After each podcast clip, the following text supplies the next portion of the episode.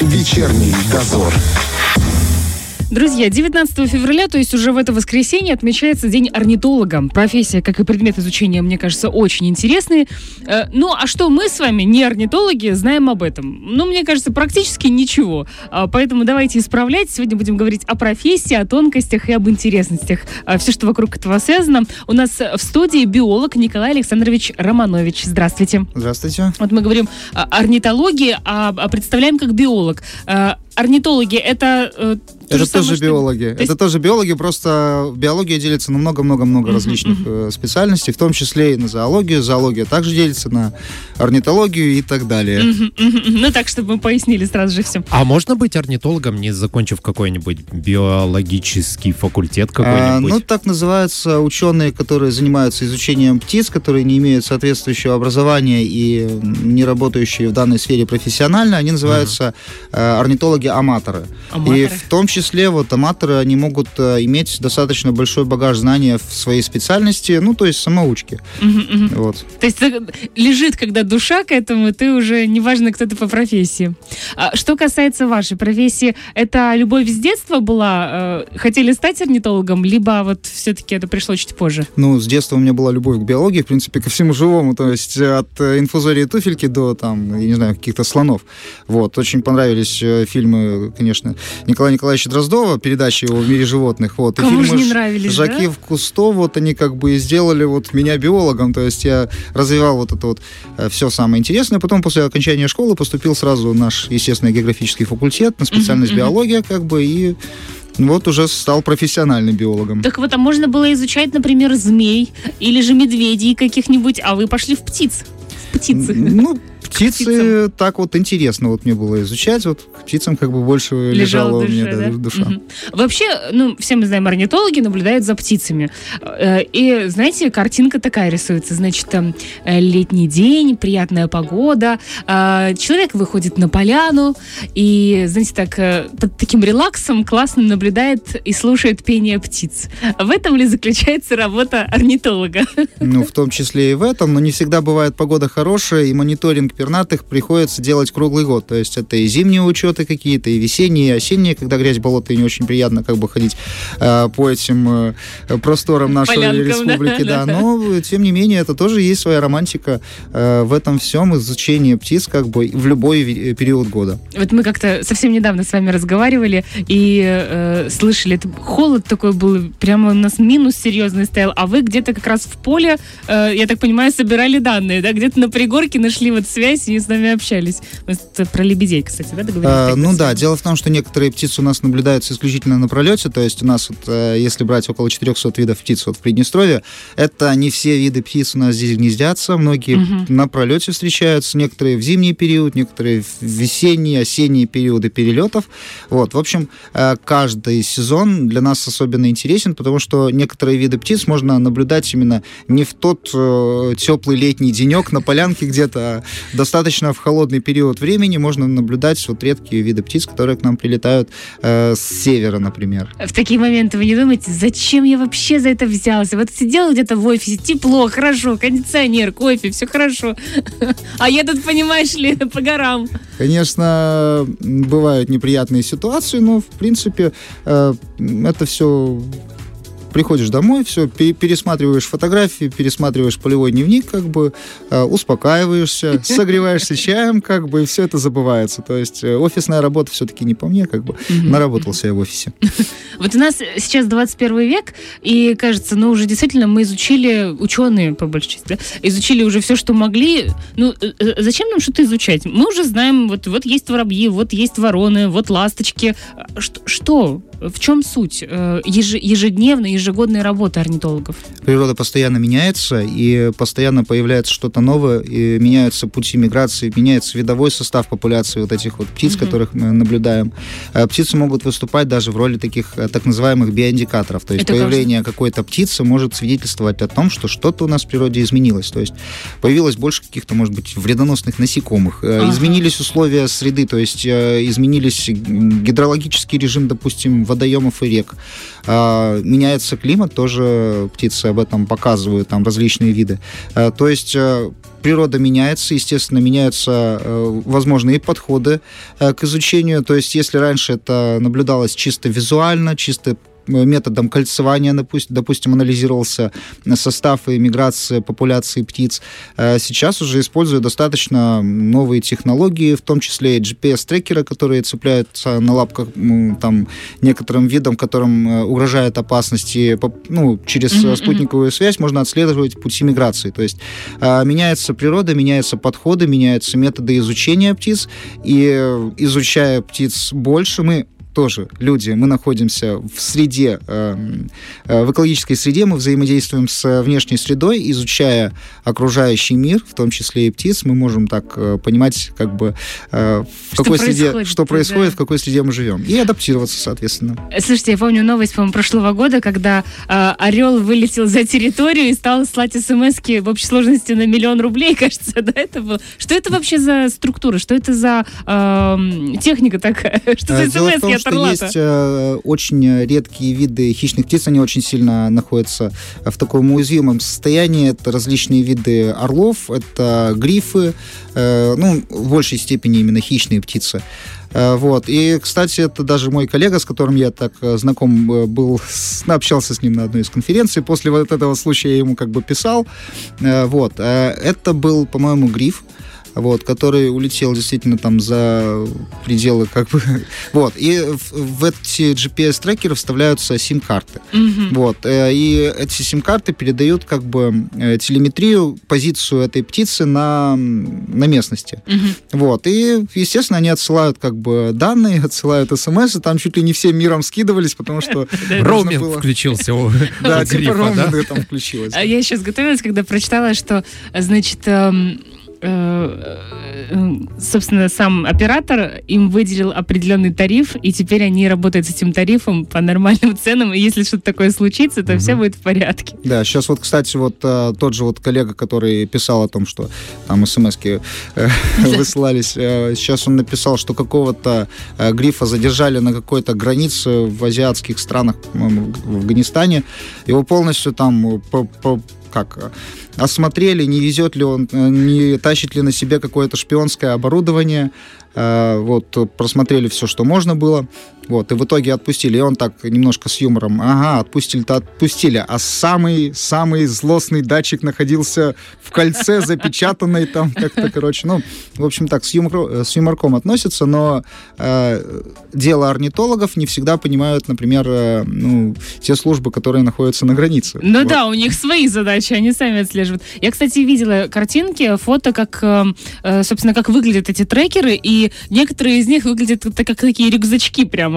Э, и сразу вопрос такой, а не вредит ли это птице? Не мешает ли это в полете? И, в принципе, она же развивается.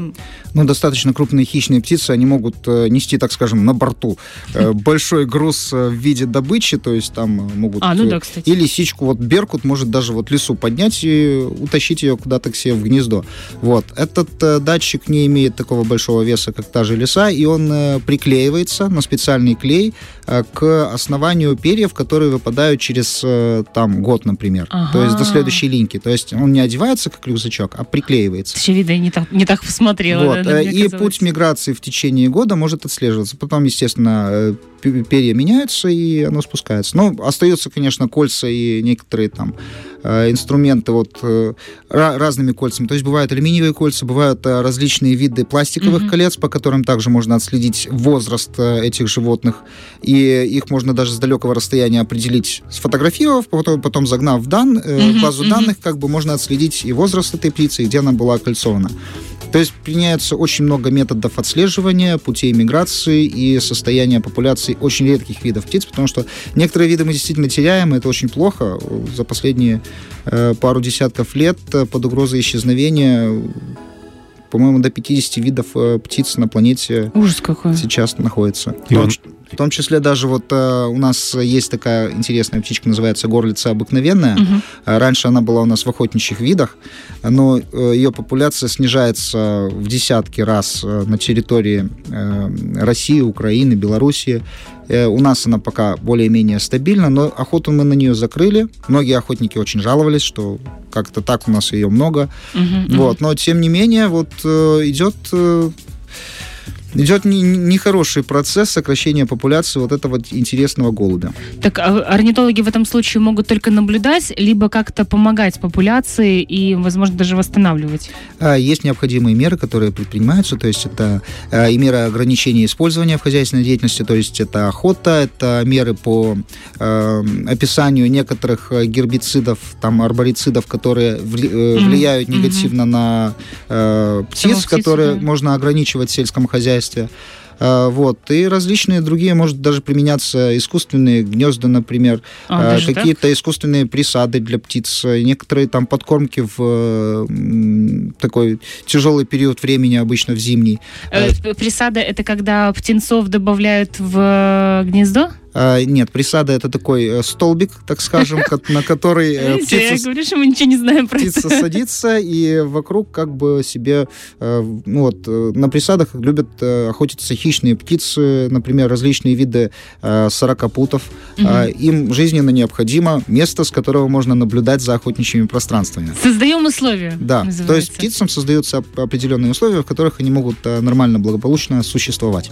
А если выращивать их в искусственном условиях? Вот, в том числе помогает? есть, э, конечно, и питомники по выращиванию некоторых видов птиц. Это могут быть и э, питомники, которые выращивают именно охотничью фауну. Вот э, в Венгрии достаточно удачно вы- выращивают и диких уток, кряков, и фазанов, и перепелов, и куропаток, которые впоследствии все-таки выпускаются на волю.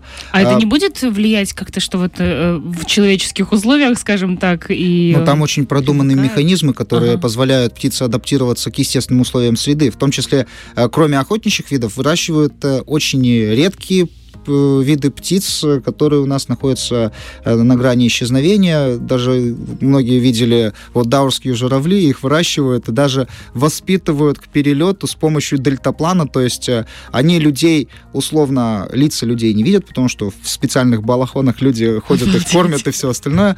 А потом, когда наступает время э, обучения к полету, э, человек вот в этом балахоне с э, рукой клювом садится в этот дельтаплан, и вот эти журавли разбегаются и летят за С ним. ума сойти. Ну, какие Да. серьезные силы применяются. Дров тоже этот самый размножают вот э, в искусственных условиях, потому что дрова у нас, к сожалению, практически находятся на грани исчезновения. И об этом мы еще э, дальше поговорим. А особенно еще мне интересно, как все-таки птицы находят место, куда лететь вообще? Вот на юг и обратно домой. Это Встроенный очень интересно. GPS. Ну 100%. вот, или нет. А, через небольшой перерыв поговорим об этом. Вечерний дозор.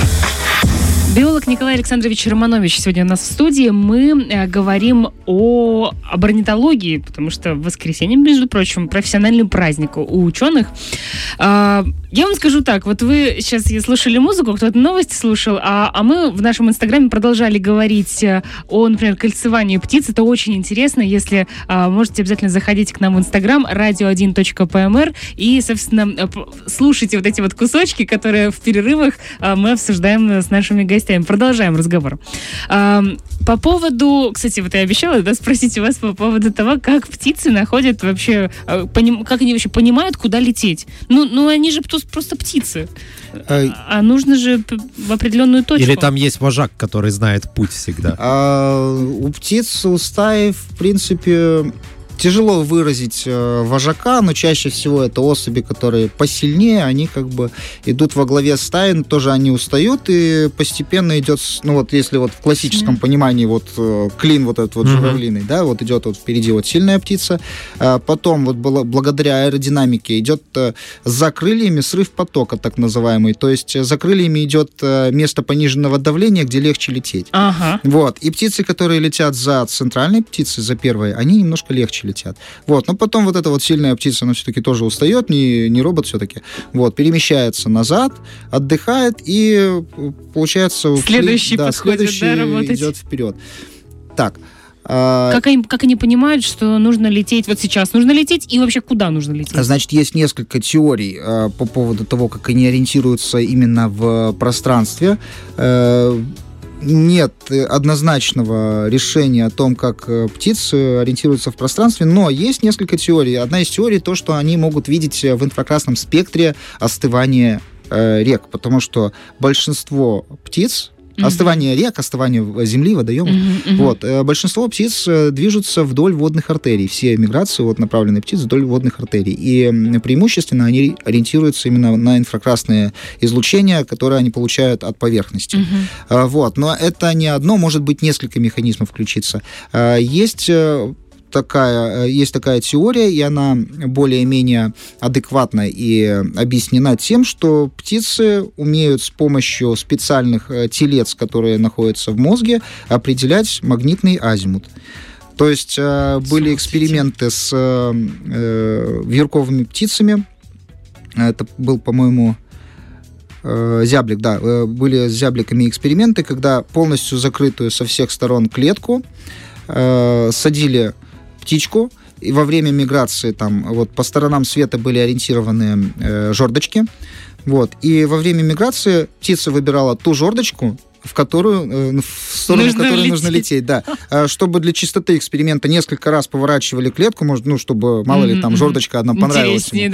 Да. И все равно он садился именно на ту жердочку, которая ближе к тому направлению, куда лететь. То есть э, магнитное позиционирование и специальные такие инструменты, которые находятся в мозге птиц, они вполне как бы могут работать. То есть вот э, пока орнитологи э, до сих пор не определили точно. Вот э, есть, допустим, там вот такой вот компас, он вот так вот устроен, и он так вот работает.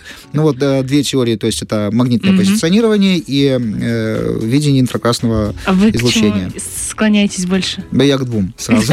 Понятно, понятно.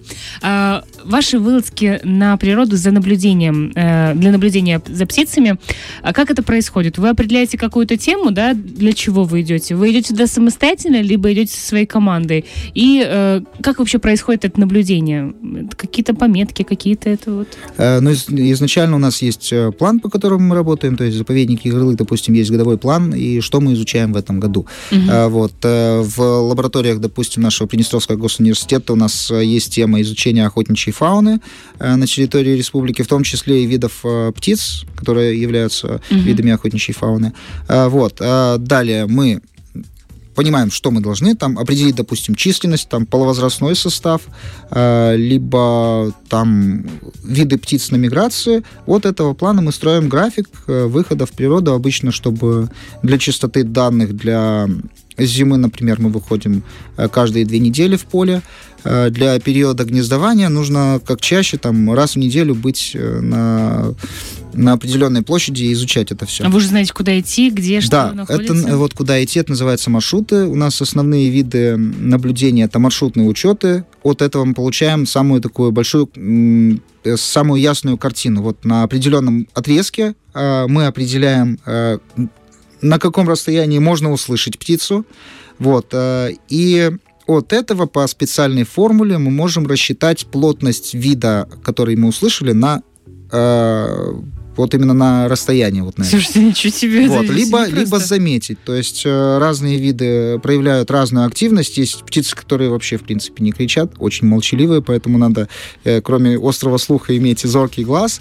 Есть еще такой метод, когда вот мы выбрали, допустим, определенную точку, с которой во все стороны света все хорошо видно, Мгм, мгм. и мы наблюдаем за период времени, сколько, например, пролетело там различных видов вот птиц. Вот, А вы э, видите, пролете. или у вас что-то есть Обязательно. предположение? Обязательно нужно иметь при себе э, хороший бинокль, э, вот, и желательно иметь как бы фотоаппарат с э, хорошей оптикой. Бывает даже так, что вот э, там в полевой дневник записался там вот э, виды птиц, все, что как положено, а потом сидишь, разбираешь фотографии, такой, елки-палки, а вот это я не записал, или не узнал сразу, на или записал неправильно, да. То есть это, э, помимо того, что фотофиксация идет для себя, еще получаются такие вот интересные, классные снимки, как бы порадовать себя и окружающих. Здорово. То есть э, у орнитолога с собой, э, значит, фото, фотоаппарат, Бинокль. Бинокль Ага. и э, Полевой дневник. полевой дневник. Причем полевой дневник это самое главное. То есть э, можно обойтись там в крайнем случае без фотоаппарата, без э, бинокля, но полевой дневник должен быть э, обязательно. Вот как говорит э, мой научный руководитель, друг и орнитолог Алексей Тищенков, он говорит, э, причем это фраза, фраза, по-моему, даже Эйнштейна, что самый тупой карандаш лучше самой острой памяти. Это вообще совершенно точно. Вот, Я так поэтому- понимаю, что вы человек, который умеет максимально тихо двигаться и передвигаться по лесу, по, по тропинкам, ну, чтобы не спугнуть. А, ну, в принципе, стараемся, да. потому что- Прокачиваем, да? Да, да. А, По поводу всяких примочек интересных, вот мы уже поговорили отчасти. А, У нас как-то мы пробуем использовать такие вещи, либо... А. Ну вот э, недавно, ну, как сказать, недавно, в университете я учился, еще такого не было. Мгм. Вот, но э, сейчас последние лет 10 вот э, и орнитологи, и так называемые бирдвотчеры, бирдвотчеры, я потом про них расскажу, Ага. они используют, э, ну, вот эти вот акустические колонки портативные на аккумуляторе. Так. Bluetooth-колоночки. Вот. а Когда ты ее запускаешь на пение определенной птицы, эм, ты можешь ее привлекать.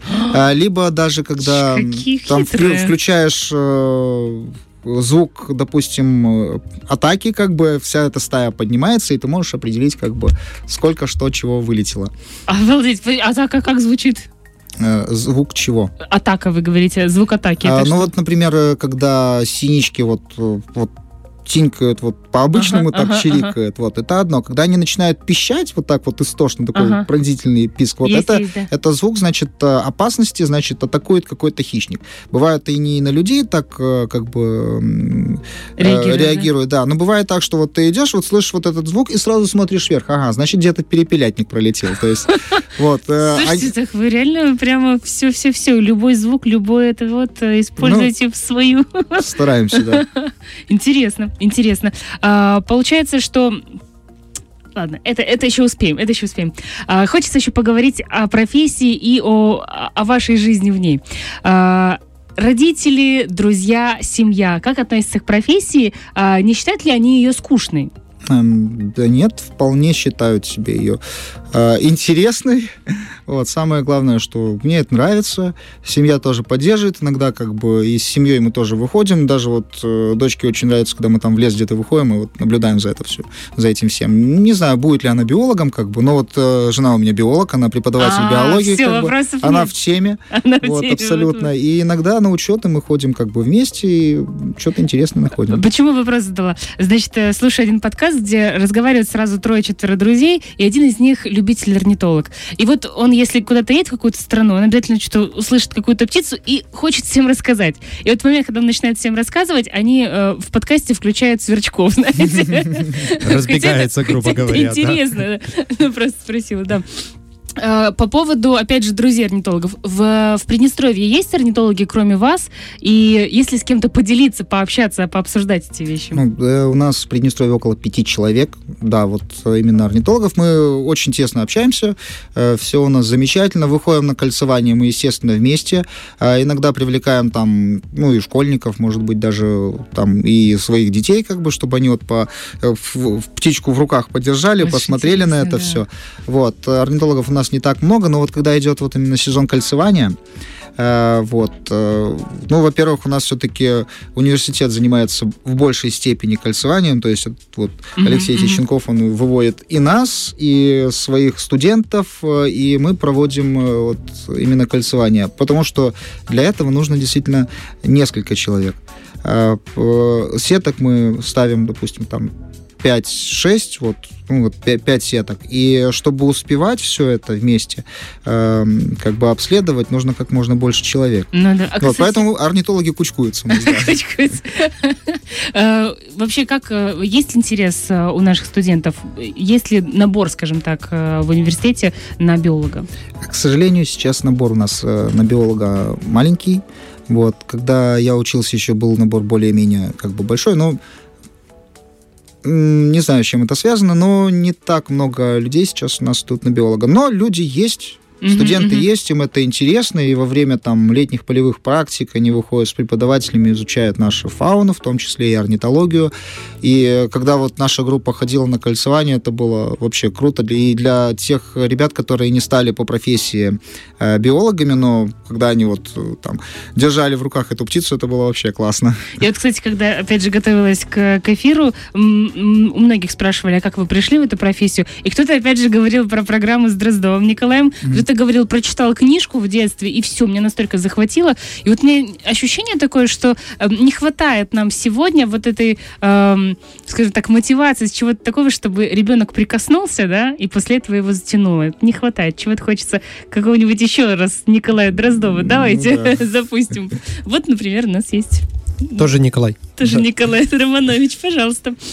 А, Это правда, что а, орнитологам приходится периодически жертвовать сном, чтобы а, именно встать до рассвета и услышать какую-то птицу, которая поет только вот ранним утром? Да, можно и не ложиться, потому что Действительно. Потому что есть э, такие узкоспецифические виды, которые у нас активны именно ночью, то есть это совы, и если нужно определить, допустим, плотность э, тех же сов на какой-то определенной территории, то всю ночь мы лазим, слушаем это, и не только совы, потому что у нас активны также ночью еще и козадои, э, у нас активны ночью соловьи, очень хорошо поет. Вот именно ночной учет соловья, он самый чистый, потому что когда э, идешь в, там, в мае, в июне, слушаешь вот всю какофонию этих птиц, там черт что творится, как бы, а Пойди ночью, еще. но- ночью все, только-только совы и соловей вот так вот поет, их вот э, проще всего как бы изучать.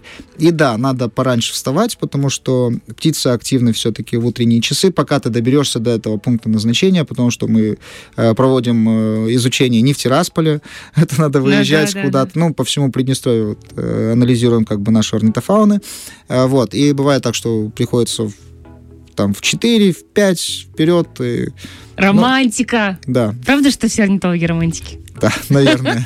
Вот я собирала, собирала разные эти вот мифы, оказывается, все подтверждается. А Это правда, что соловьи реально поют красивее всех? Как вы считаете? На вкус, на вкус и цвет, как бы вот э, птица по-разному поет. Мне больше нравится вот пение э, черного дрозда.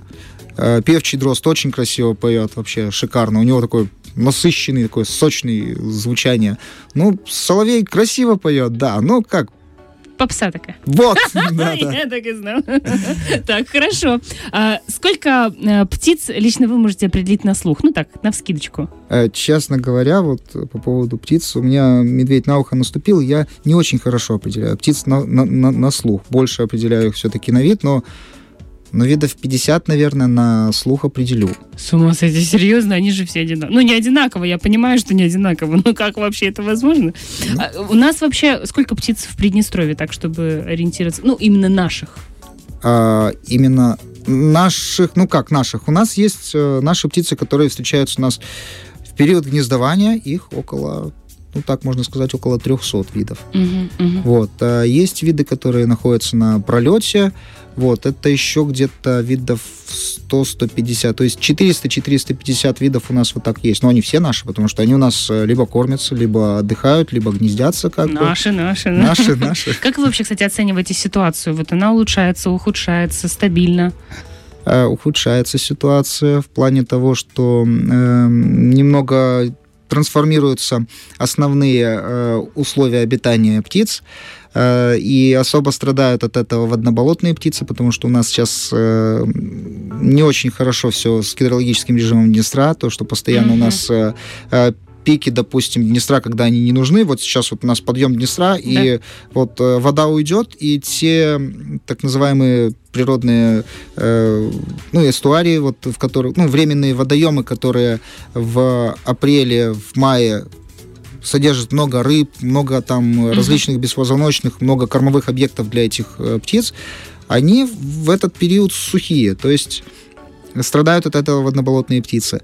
Очень страдают э, различные популяции степных, э, полевых птиц, потому что у нас э, сейчас э, для лучшего использования, допустим, площадей сельского хозяйства, э, как можно чище становятся культуры. То есть э, у нас, если сады, то это буквально стерильные сады, в которых нет нижнего травяного покрова. Мгм, Вот, мгм. очень много может использоваться различной агрохимии. Не всегда, конечно, такой вот именно ядреный, но стерильность вот этих вот агроландшафтов, она очень плохо влияет на популяцию птиц. Э, многие угодья, которые у нас э, были там, допустим, нетронутые человеком, Мгм. многие могут использоваться также под выращивание сельхозпродукции, и это тоже сокращает э, места обитания для некоторых птиц. Изменение там состава воды тоже очень... Вот в заповеднике Игорлык в прошлом году наблюдалось три таких э, очень нехороших явления. Э, Замор рыбы был. Мгм. Да, это Вот. слышали мы, да. От этого тоже птицы могут страдать. Мы не находили, конечно, трупиков этих птиц, но если птица кушает некачественную рыбу, естественно, ей будет нехорошо. Э, Вот. Также влияют э, на пути миграции те же ветряки, вроде зеленая энергия, вроде все хорошо, но эти ветряки ставят, ну, у нас их нету, их ставят обычно там, где э, очень хорошие восходящие потоки, там, где любят э, находиться вот именно хищные птицы. От Мгм. этого хищные птицы страдают. Э, линии электропередач также очень много птиц бьются Да. об эти линии электропередач. Даже вот э, лебедь, который у нас находится в заповеднике Игорлык, чучело, вот мы его делали, э, он попал в линию электропередач, которая находится прямо в заповеднике, упал и утонул прямо вот в заводе. Ужас Вот, какой. то есть очень-очень-очень много ограничивающих факторов, и охота в том числе, но охота, она в меньшей степени, потому что она у нас идет сезонная, и обычно в тот период, когда не идет, э, допустим, ну, не в репродуктивный период времени, обычно на пролете. То есть охота тоже влияет, но в меньшей степени. Мгм. То есть птицам очень-очень много рисков. Действительно непросто. А Если вы замечаете какое, какие-то изменения серьезные, вы же э, как-то, наверное, не только внутри, да, вы как-то эти данные выкладываете и доносите до определенных структур? А, Естественно, мы доносим до Ну, За- заказчиком лаборатории биомониторинг выступает э, Министерство сельского хозяйства и природных ресурсов, но сейчас там уже э, немножко по-другому установлен э, порядок подчиненности. Ну, в общем, э, под ведомс- э, именно ведомством, э, которые управляют э, э, охотничьи- охотничьим фондом, мы доносим вот с нашей стороны сведения о численности основных видов охотничьих ресурсов, другой фауны, редких видов птиц, Потому что вот ведение Красной книги это тоже как бы задача ученых, но ведение Красной книги у нас раз в 10 лет обновляется. Ага. Естественно, мы объединяем эти данные, которые мы получили, объединяем и уже пишем вот в Красную книгу, готовим это все. Вообще, конечно, по поводу э, вот состояния природы и вообще, что у нас как меняется, мне кажется, об этом еще отдельно нужно говорить. А пока у нас еще остается парочка минут, хочется э, о самой профессии. Правда ли, что орнитологи э, ведут подсчет, сколько птиц они увидели, э, и у них даже есть там свой особенный список? Но есть такие ребята, называются бирд-вотчеры. Вот, это, это такие, можно сказать, спортсмены, это такой тренд. Вот э, человек просто как коллекционер, как филателист, например, Ага, ага. какой-то. Вот, и он э, делает фотографии птиц там или записывает где-то в дневнике, сколько он видел. И это как бы не, не совсем орнитолог, да, тут присутствует это все. Около, около орнитолог. И такой бывает. Ой, простите, да.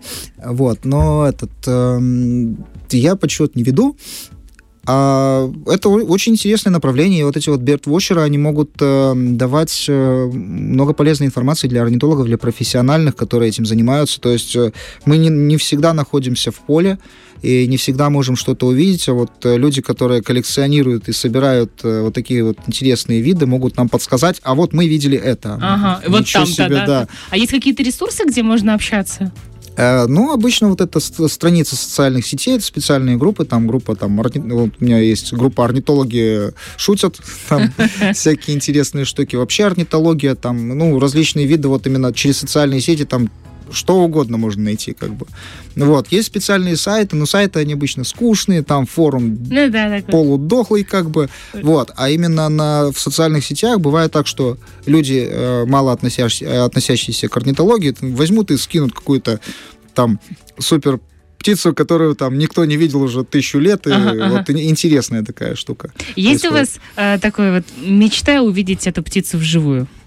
А, ну вот мне нравится как, какую-то птицу определенную, да? Ну или Какую определенную вы или- еще не видели, но мечтаете, знаете? Вот бы попалась. А, окольцевать ее. Ну, может, и не окольцевать, хотя бы просто, знаете, Да-да. как синяя птица, которая в руки не попадается, и ну, вот, фотообъектив э, тоже. Не знаю, мне бы вот интересно было бы вот степного орла увидеть. А у нас нет. А, Очень давно у нас он не регистрировался, не фиксировался, крайне редкий вид. Э, Вполне возможно, что он утрачен для нашей фауны. Если вот э, Беркута мы еще видели в э, прошлом году, и даже как-то он активизировался, потому что вот э, 30 лет почти не видели, а в прошлом, Ого. позапрошлом году вот э, там одного увидели, потом второго как бы, то есть э, есть какая-то тенденция. А степного орла у нас э, вообще уже давно не видели. А как вы считаете, вот у птиц, наверное, ведь есть тоже свой характер определенный, кто-то интересный, кто-то это вот. Какая, на ваш взгляд, м, наиболее удивительная, интересная птица, которая вот реально вызывает интерес? Э, Аляпка мне нравится. Это такая почему? птица, называется э, водяной воробей. Э, птица удивительная, она полуводная. Она по виду напоминает... э, ой, даже не знаю. Ну, в общем, такой вот маленький пуховой комочек черно-белый. Э, то есть она такая вся черненькая, с аккуратненьким клювом, такая немножко плотненькая. Вот, и белая манишка у нее тут. Вот. И интересна она тем, что она бегает под водой. Под водой? Да. В смысле, она же птица? Есть птицы, которые плавают под водой, вот мы знаем, там пингвины, есть разные там утки, поганки, Ага, там все ага. остальное. А эта птичка, она сжимает перья Так. себе поближе, э, становится против течения и цепляясь за камушки, э, под силами, получается, об- обходящей ее э, водяных потоков, она э, под, по под водой бегает по дну. То есть против течения она вот бегает. Я ее когда в первый раз увидел в Карпатах, это было вообще удивительно. Вот я слышал вообще о ней, я видел Ага, ее как ага. бы. Ну, стою, смотрю на эту птичку, она стоит, что-то на меня посмотрела, такая, и в воду чпульк, и, и вышла там где-то через метров 20. Я такой, ничего себе, быстро так. Вот. А некоторые ученые показывали именно видео подводное, как она вот это вот бегает. Вот, э, действительно, вот как вот фазаны там, ну, как цыплята у нас обычные Да-да-да-да-да-да. бегают по земле, вот так же эта птичка, она бегает просто под водой по Юркает, камням. да, так? Да, она не плавает, она вот бегает, вот такая вот при э, силой физики как бы нарушает вообще. это. Слушайте, ну удивительные вещи. Нарушает на законы самом деле. физики. Да. Удивительные вещи. А, для, для того человека, который думает о том, пойти ему на орнитолога или не пойти, за что вы любите свою работу? Ой, а, это мне нравится. Это как бы я изначально, когда еще, наверное, там в детском садике где-то был, я очень хотел быть исследователем и э, выезжать, и изучать. И вот за это я люблю, что я сам себе строю график, э, я э, сам это изучаю, то есть мне не приносят какие-то планы, когда я нахожусь там в А за что не любите? отчеты. Отчеты в любом случае нужно писать отчет, нужно писать где-то статьи. Вот. И когда все, весь этот ворох полевых дневников там, и записей в полевых дневников э, выписываешь, вот как бы вот это вот не очень приятно. Ну, от этого, к сожалению, никто не застрахован. Точнее, всем приходится это делать рано или поздно. Раз в месяц, как минимум. Благодарю вас от души за такой интересный эфир. И, конечно же, поздравляю с наступающим профессиональным праздником. Спасибо. Спасибо. Друзья, у нас сегодня в гостях был э, биолог Николай Александрович Романович. Вечерний дозор.